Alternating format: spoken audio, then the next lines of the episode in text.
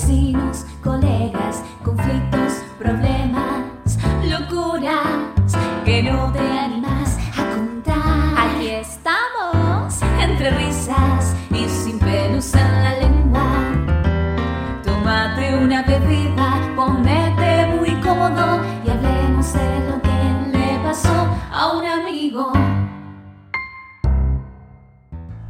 Hola, hola, hola, bienvenidas, bienvenidos, bienvenides a otro nuevo episodio de Le pasó a un amigo, episodio número 15. Estamos contentísimos de estar aquí nuevamente. Gracias por estar, por escucharnos. Gracias por mandarnos los mensajes, los llamados, los comentarios, los tweets, eh, los mensajitos también en Instagram y en todas nuestras redes sociales. Mi nombre es Cristian Escalada y estoy aquí con Vero y con Fanny. ¿Qué tal? ¿Cómo estás? Hola, hola, muy bien por acá. Fanny. Por acá también. Me duelen los glúteos de subir y bajar del podio. De mucho éxito. mucho éxito. ¿Quién pudiera? ¿Quién pudiera tener los niveles de éxito de Fanny? Sí, sí, sí. Así, uno se lo cree y después empieza a suceder. Estoy muy coaching hoy, estoy muy coaching. ¿Qué hay que creerse, Fanny? ¿Qué hay que creerse? Todo. Uno se tiene que creer todo. Tiene que ir por la vida con la inocencia de una niña. Y no sé si es un buen consejo, en realidad. No sé si. No, yo creo que lo que hay que ir por la vida es con la expectativa muy baja. Entonces, cualquier pavada que te sucede pasa a ser una cosa gloriosa. A mí esa teoría me gusta. Entonces, me decís, bueno, bueno, y, y, y te encontraste una flor caída de una maceta en la calle y decís, esto es tener suerte. ¿Ves? Hay que No, a ser- mí me, me gustaba más la primer teoría que tiraste, la de ir con, así, con la inocencia, como que uno, uno le parece todo maravilloso porque va con la inocencia así a flor de piel. Esa me Pero gusta te un van a robar más. la billetera con mucha inocencia. Yo estoy cuidando tus bienes personales. Que no sería muy difícil porque soy tan distraída, voy dejando las cosas, me olvido la cartera abierta, me olvido la, este, o la bolsa, como dicen en otros países también, me, de- la dejo abierta, voy caminando, la dejo ahí en el carrito del supermercado, tiene, igual para que que encuentre mi billetera ahí adentro sería un milagro, ¿no? Porque tiene 80 cosas. Pero Hay países sí, donde sí, se sí. puede ir con el bolso, la bolsa o la cartera abiertas, me parece. Hay países con más seguridad. A mí me encantaría probar eso. En algún momento, mi fantasía sexual nueva es ir a un lugar con la cartera sin cerrarla ni apretarla contra mi cuerpo y que nadie me robe. Eso sería como una de las fantasías que me gustaría cumplir. Verán qué pobre, ¿no? Que es mi vida. Ese sería tu éxito, ¿no? De, de- de- de tu vida. No sé si de toda mi vida, pero por lo menos para salir este, con inocencia y sin estar cuidando realmente cada centímetro. A mí eso me encantaría. Estos colegas de Latinoamérica que nos escuchan seguramente comparten mi sentimiento y mi emoción de ir con cuatro ojos abiertos a veces por la calle caminando. Eh, pero bueno, eh, ahí estamos, alertas, siempre. Yo también soy muy distraído y por eso justamente tengo mi celular, mi, mi billetera, mi todo en, en una misma carterita, digamos. Sí, pero la mía, la mía termina siendo un bolso de Mary Poppins. Por Claro. con todas las cosas que tengo que llevar, que, que, que un peine, que un labial, que una crema para las manos, que, que el cargador de celular por las dudas, que eh, unos auriculares, porque uno nunca sabe cuando tiene que tomar un llamado y entonces no va, se va a poner a hablar así a todo volumen. Entonces, los auriculares, que Libros, puedes llevar libros en la Li- cartera. Totalmente, libros siempre, siempre un libro, siempre un libro, y de hecho voy dejando los libros, llevo los libros y voy cambiando y voy dejando uno en cada habitación más o menos. Este, tengo dos libros, ahora, en este momento tengo dos libros en la oficina para leer. Tengo uno que dejo al lado de la bañadera para cuando me estoy dando un baño, así puedo leer uno ahí. Tengo un libro, en la uno, dos, tres, cuatro, cinco y una revista en la mesa, así, todos a mitad camino de leer. Sos pudiente, veo que sos del grupo de pudiente de la sociedad. Soy del grupo de que comprar. compra libros usados. Ah, bueno, pero son usados. En mi época, porque ustedes son muy jóvenes, pero en mi época, si vos tenías ganas de leer mucho, ibas a la biblioteca. Yo no sé si existen todavía las bibliotecas, porque yo como no leo, en realidad yo fingía, yo iba a darme besos con chicos. Entonces iba a la biblioteca y de paso fingía que sabía leer, pero en realidad mucho no sé leer. Eh, pero sí era más económico y había muchos libros. Lo que pasa es que te tenías que acordar siempre, como los, los videocassettes, antes de que estuviera Netflix y todas estas cosas, la gente llevaba y traía cosas de cultura, ¿no? Libros a la biblioteca, iba y traía a casa, películas, iba y traía a casa. Entonces uno tenía una responsabilidad extra que era acordarse de devolverlos y en qué estado había que devolverlos. Había que devolver todo exactamente igual que como te lo habían prestado, porque después iba a venir otro niño que seguramente lo iba también a leer y a usar. Pero bueno, a veces se, se iba, pues, ¿no? No, no, no devolvés rápido. El negocio, el negocio, ahora, los de los, porque vos decís que yo soy muy joven, pero yo me acuerdo del videoclub, me acuerdo de la biblioteca, este, pero el videoclub, el negocio decían que eran lo que te cobraban cuando devolvías tarde. La mora, el negocio era un negocio de mora, no era Sí. un negocio de películas. Pero, En pero la- seis era morosos, incobrables. Y acá yo sé que la- las bibliotecas también tenían un programa donde podías pagar o para los chicos eh, podían pagar su deuda leyendo otro libro ahí sentados en la biblioteca. Ay, eso es hermoso. Eso, Eso está bueno. pasa. Hoy no pasa. El otro día salió en el, estaba leyendo una nota donde hubo alguien que se nota que encontró un libro 53 años después que estaba en su casa, esto pasó en Escocia, y supuestamente dijo, che, esto pertenece a una biblioteca. ¿Qué hace acá en casa todavía? alguien que tuvo un poco de sentido común, yo no sé si la biblioteca está o no está, por lo visto sí, la biblioteca seguía existiendo en esa ciudad de Escocia, lo devolvió y fue y se acercó, en realidad no dio la cara porque tuvo conciencia. Ah, eso te iba a preguntar, ¿se, se, se animó y fue en persona? No, Pero seguramente los, em- los empleados no son los mismos. Así que Eso es lo bueno, eso es lo bueno, que los empleados no son los mismos, y sí, lo encontré, me lo encontré en, en un lugar y lo abrió con una notita anónima que decía, perdón, upsi, se me escapó la tortuga. Pero es Cinco posible, yo que les la decía, pero lo que les decía de los libros usados, he encontrado más de uno con la estampilla que dice pertenece a la biblioteca bla bla bla en otro estado o en otro país inclusive es y delito están ahí. federal. Delito federal. Pe- Pero a veces las bibliotecas los vendían después de, de dejarlos que la gente los preste por varios tiempo, también los vendían, porque eso también es otro negocio. Le, le sacaban el jugo a, la- a los libros para sacarle todo el dinero posible. Este, entonces, ¿cuántos años eh, esa persona? 53, Cristian, 50. 53 años 53. después. No, Toda una pero- vida. Ese libro ya tenía, ya tenía obra social, ya ese libro ya tenía familia. Ya tenía estaba cerca de jubilarse. ya tenía dolores el libro. Claro, era un libro adulto con pension plan. Pero bueno, se nota que alguien dijo, che, no puede ser, este libro no fue disfrutado por mucha gente durante estos 53 años y dejó 28 dólares. Con el libro y con la notita como retribución de todo el tiempo que no se pudo usar. Y en realidad la biblioteca dijo, como no estamos cobrando mora, nosotros no estamos haciendo lo que hacía el videoclub, nuestro business case es otro, entonces esa, esa plata la van a donar a una institución de bien público. Sí, igual si estaban cobrando mora, como que no me daba la cuenta, 28 dólares por 53 años, una ganga. Poco. Sí, no. Con ese criterio me empiezo a agarrar y a quedar cosas en mi casa. y lo dejo abierto.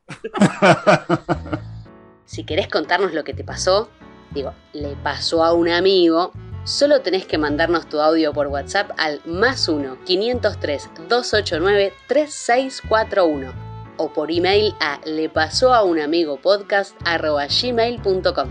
Acá le vamos a encontrar una solución, o al menos nos vamos a divertir juntos. En el círculo de amigos que, que tenemos, que jugamos al fútbol, tenemos una persona que le tiene mucho miedo a las agujas y a las inyecciones y no se quiere vacunar contra el COVID. Y lo que estamos pensando es hacerle una trampa y llevarla a un centro de vacunación que está en un club, diciéndole que vamos a jugar al fútbol, que tenemos una competencia y una vez ahí adentro, este, hacer lo que, que, lo vacunen, porque no se quiere vacunar. ¿Ustedes qué piensan? ¿Que estamos haciendo bien en llevarlo así? Porque sería bien para él y para los demás, para que se vacune. Eh, ¿Qué me dicen ustedes? Es cierto que me parece que sería una buena cosa para la sociedad, para él, para los demás, pero no me parece que haya que obligarlo de esa manera, porque me suena un poco como a casi ilegal, ¿no es cierto? No, no, es algo de la salud, es algo que una persona tiene que tener derecho a poder tomar la decisión. Supongo que igual están hablando de que lo van a llevar hasta el lugar, porque de hecho sin el consentimiento me imagino que la vacuna, el enfermero o enfermero, la persona que esté aplicando la vacuna no se lo va a poder dar. A mí me suena como que lo van a atar así y le, y le van a hacer para que le entre la, la aguja y hasta que no le pongan la vacuna no la van a soltar. A ver, a ver, lo llevan engañado, pero no porque él es antivacuna. Él le tiene miedo a la jeringa, nada más. Entonces lo que hay que hacer es engañarlo diciéndole que le van a poner una eh, bombilla de mate en el brazo y que por ahí va a pasar agua caliente con gusto a Diet Coke. Entonces, a mí me parece que no es que él no quería ir, no es que hay que engañarlo, él sabe, él es consciente, él se quiere vacunar. El tema es que cómo hacemos para que no sufra el tema del pinchazo. No, no, bueno, primero empecemos, empecemos que una bombilla es mucho más gruesa que una jeringa, entonces le va a doler un poquito más, creo, pero... Eh, Fanny está Yo no pensaba agujerearlo con una bombilla, pensaba que pasara por ahí, por la bombilla. Ah. Tampoco soy tan sádica, me conocen. bueno, sí, podría, podría. Por, eso- por algo tenemos, por algo tenemos la duda, no sé. Pero bueno, Me voy a ir de este podcast, me voy a, voy a renunciar en, en vivo.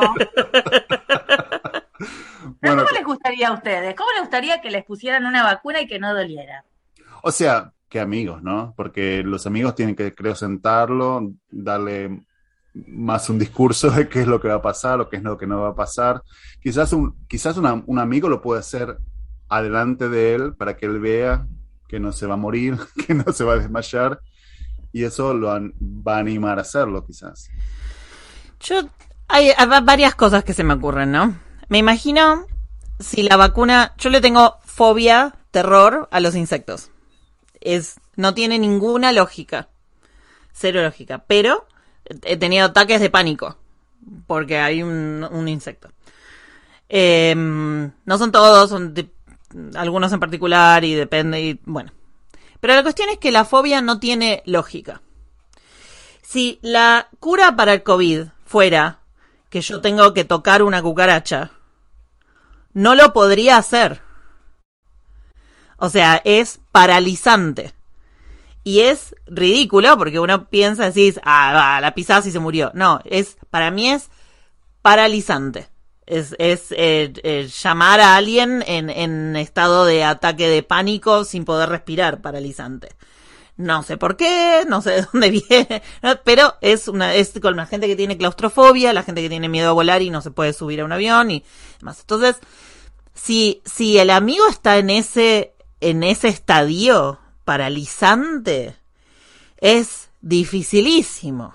Porque, te digo, si, si la vacuna fuera esa, no, no sé si lo podría hacer con toda la lógica que tiene decir, bueno, pero es la vacuna y es un segundo, no pasa nada. O sea, de hecho la vacuna no duele, para- por lo menos, no sé cuál es la experiencia de ustedes, a mí no me dolió ninguna de las dos dosis.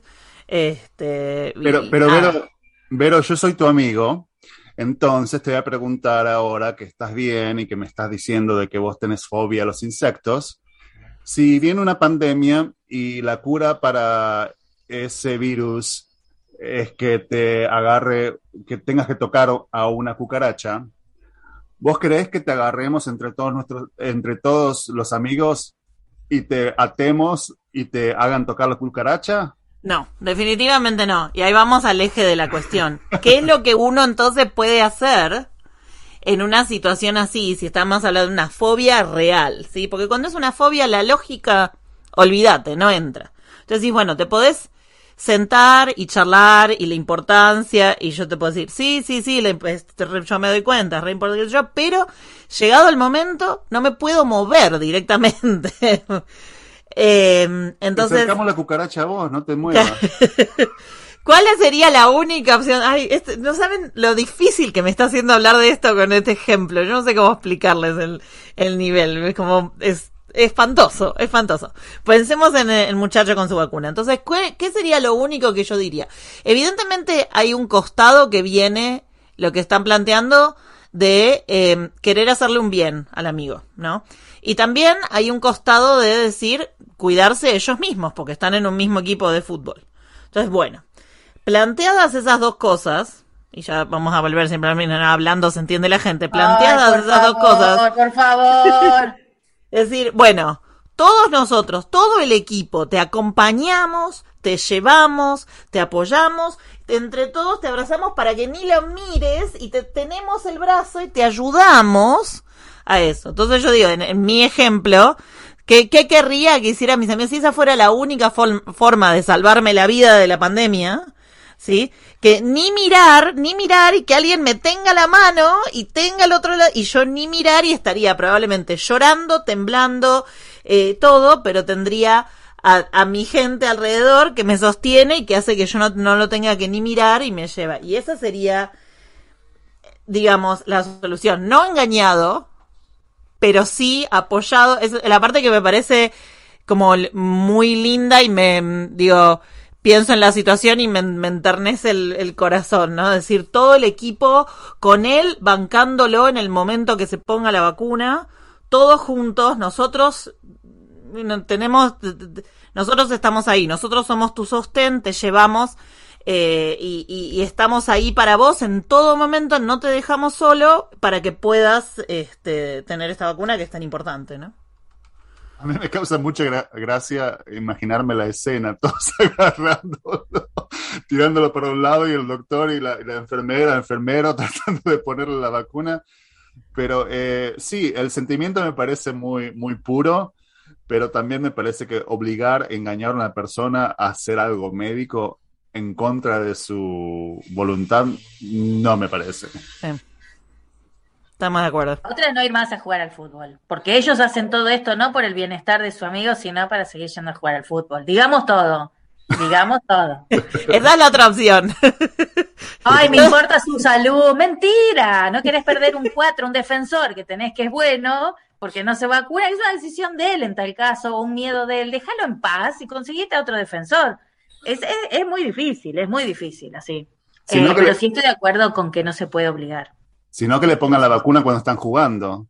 Así que de repente van a estar por hacer un gol y queda ¡pum! Y ahí va la... Pero ahí estamos en, en la misma cuestión de llevar engañado. Cristian, por un lado diciendo no, no hay que engañar a la gente, y por el otro lado le da más ideas. ¿Cómo es esto? me, me, no. Me arrepentí. Bueno, cerremos con algún consejo, no sé, el consejo es que conversen, que le digan cómo querés que te ayudemos, porque te la querés dar la vacuna, ¿no es cierto? Bueno, cómo querés que te ayudemos y le buscamos la forma. Listo. Y a jugar un equipo para siempre. Bueno, resulta que mi hija me está sacando todos los maquillajes. Ahora se empezó a maquillar y me agarra mis cosas del trabajo, se me las roba, eh, me, las, se, las pone, se las deja en su pieza. Y yo ya la verdad le dije un millón de veces que no lo haga, que no lo haga.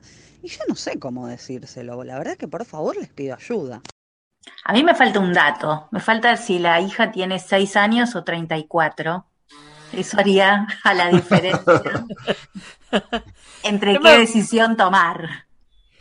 Me voy a tirar un lance a decir que interpreté que sería como adolescente la hija. ¿Por qué? Porque dije, dijo, mi hija se empezó a maquillar. Entonces parecería ser como... Verónica, vos te maquillás desde los tres. Así Más o menos, sí. es cierto. Aclaremos para nuestros, nuestros amigos que nos escuchan que yo soy maquilladora, no ejerzo, no trabajo de eso, pero soy maquilladora, así que es cierto. Pero, digamos, una, más, una interpretación más normal sería que eh, la hija es adolescente o preadolescente, ponele. 12, 13 años empieza a maquillar y le saca. Bueno, una de las cosas que se puede hacer, por ejemplo, es no ser rata y comprarle a ella su propio maquillaje. Pero eso no se lo podemos decir a un oyente que seguro nos quiere nos adora. Pero no seas rata y comprarle maquillaje a ella. Eso, eso resolvería dos problemas. El primer problema es que tiene su propio maquillaje, no tiene por qué seguir robando.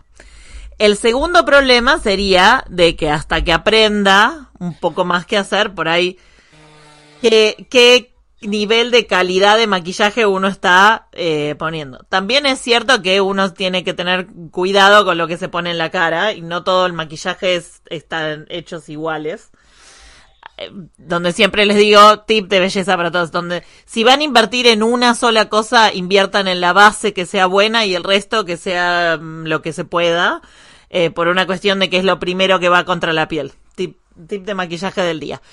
Pero, eh, particularmente un adolescente, ¿no? Eh, pero el otro problema importante también, otro tip de maquillaje, es que si está compartiendo el maquillaje, la sombra, ponele, no hay problema. Rubor, ponele, no hay problema. Labial, mmm, puede llegar a ser un problema. Delineadores y rímel o máscara de pestañas, eso puede llegar a ser realmente un problema. Eso no se comparte nunca, nunca, nunca. Porque... ¿Qué eh, problemas, Verónica? Si eso, yo el rímel. eh, conjuntivitis u otras bacterias. Eso se contagia muy fácil y la otra persona puede no saber que está cultivando algo, digamos. Entonces no hace falta que tenga así el ojo todo colorado para uno eh, contagiarse eh, de algo de esa persona. Entonces el rímel, el delineador, no, no se prestan. Y de hecho yo como maquilladora tengo... em, para, para maquillar a, a otra persona, si tengo bien un solo rímel, tengo una, em, ¿cómo se llama el pincel del rímel? No me sale el nombre. Aplicador. El apli- Gracias. Usemos genérico. aplicador. Tengo un Pero aplicador aplica. que lo tengo limpio, lo uso para sacar el, el rímel de la botellita, lo uso con esa persona, lo lavo y después, o sea, lo, lo sanitizo, digamos, eh, y, y, y después ahí lo uso con otra persona. Nunca uso el que viene con el rímel, por ejemplo, porque no podría compartir entre varias personas o volver a poner en la botella, ¿no? Entonces nunca se vuelve a poner. Entonces ahí hay una cuestión más allá. Si estás, se está sacando una sombra de color, no hay, bueno. Ahí voy, ahí estoy con Fanny, digo, o que tenga los suyos propios o compartirle a la nena, no pasa nada. Dura, los maquillajes en general se ponen feos antes de que uno los pueda usar del todo. Eh, pero si es, si es delineador o si es rímel, ahí sí tiene que tener su propio. Y si es labial, puede ser el tema de algún virus, alguna herpes, alguna cosa así, que eso también se contagia. Por ende, nunca se prueben labiales en ningún lugar donde hay testers, por favor, nunca se los prueben en sus propios labios, jamás, jamás, jamás, porque se van a agarrar cualquier cosa que tenía la otra persona que se lo probó antes que ustedes. Quizás la nena está haciendo TikToks de maquillaje y le va a traer a la madre millones y millones de dólares en, en vistas de TikTok. Quizás ella tiene una profesión. ¿Vieron esos, esos videos que son impresionantes? La gente es- pasa horas y horas y horas maquillándose, pone- poniéndose brillitos y mm, esmeraldas y cosas. Hacen este maquillajes de, an- de animales, es impresionante. Quizás la nena, no sé, se está divirtiendo de esa manera. Pero sí, comprarle. decir que es una inversión. Esa ser madre no está viendo la inversión a futuro de todo el canje que va a tener en el futuro próximo de maquillajes gracias al TikTok que hace su hija. Y si no es lo es, Básicamente lo que decís es explotación. Después me critican a mí, pero explotación de trabajo infantil. bueno, hasta este, hasta este punto la madre no lo sabe. Pero si descubre que no es el caso de que la nena está haciendo TikToks, ahí sí. que la empieza a explotar a la nena para que produzca dinero, para que se ponga ahí de sí, pues comprarle más maquillaje hasta que no empiecen las vistas. Dejala que se maquilla la nena. Hay que ver, porque hay otra cosa también que es psicológica, que es la... Vieron que uno puede, en relación a sus padres, particularmente las mujeres con nuestras madres, yo creo que una puede elegir parecerse, todo lo que tiene que ver con, con asociación, o quiere diferenciarse por completo de su madre, con lo que hay como una disociación o separación, ¿no? Vos, creo que tenés dos caminos como hija, que vas y venís, creo, en, los momentos de tu vida. Entonces, por ahí ella, por imitación, quiere parecerse a la mamá, y entonces le usa los maquillajes y todo. El tema es qué mamá tiene también. Perdón que yo me la agarre con la que llamó, pero conozco muchas mamás que se pintan cual un cuadro de Van Gogh. Entonces no es bueno el modelo para la nena que vea la cantidad de maquillaje que se ponen para tapar algo que es intapable. En mi caso la fealdad, en otros casos son los pozos, en otros casos debe haber, no sé, un montón de otras cosas. Pero hay, hay que ver si ahí no necesitamos que la nena siga expresándose en esta identidad femenina que ella está buscando y que se quiere parecer a la mamá y ojalá que la mamá se maquille bien. Yo los invito a todos nuestros amigos que nos escuchan a que pasen por nuestra página si pueden ver la foto de Fanny y ustedes se dan cuenta cómo miente Fanny. Vamos a dejar ahí nada más. Todo maquillaje, todo maquillaje. Pero quizás la nena no se quiere parecer a la madre, quizás está usando el maquillaje para hacerse una nariz diferente, para agrandarse el ojo. No sé, también puede ser del otro lado. Pero es una oportunidad para compartir con la madre, en vez de retarla porque se lleva el maquillaje. Decir, che, vení que te enseño cómo se pone, vení que, que, te muestro, o a ver, o, ah, encontraste vos en YouTube una nueva técnica, o en TikTok, yo YouTube creo que ya quedó viejo, eh, encontraste en TikTok una nueva forma de aplicar el cosa, a ver, mostrame cómo es, y una oportunidad de tener algo que a las dos les gusta, que puedan compartir. Dale, vení, compartamos el lápiz labial y compartamos el rímel. No, eso no, eso no. Si querés opinar sobre alguno de los mensajes que escuchaste o si hablamos de tu situación y querés contarnos qué pasó, entonces envíanos un audio por WhatsApp al más 1 503 289 3641 o a nuestro email le pasó a un amigo podcast gmail.com. Muchísimas gracias por estar con nosotros otra vez aquí en Le pasó a un amigo. Esto fue todo por hoy y esperamos que nos envíes tu pregunta con tu mensaje y que también nos sigas en nuestras redes sociales porque estamos en Instagram en Le pasó un amigo podcast. En Twitter, arroba le pasó a un guion bajo amigo. En Facebook, le pasó un amigo podcast. Y como siempre nos encontrás en, nuestra página lepasóunamigopodcast.com donde tenés los links a todas las plataformas donde escuchás tus podcasts favoritos. Haces clic ahí y te lleva directamente a los capítulos de Le pasó a un amigo. No lleven a ningún amigo de prepa a vacunarse. Tampoco anden compartiendo los maquillajes con sus eh, padres, ni madres, ni nada. Pero acuérdense que todo lo que pasó en este programa... Le pasó a un amigo. Chao, chao, gracias. Adiós, adiós. Bye, bye, bye.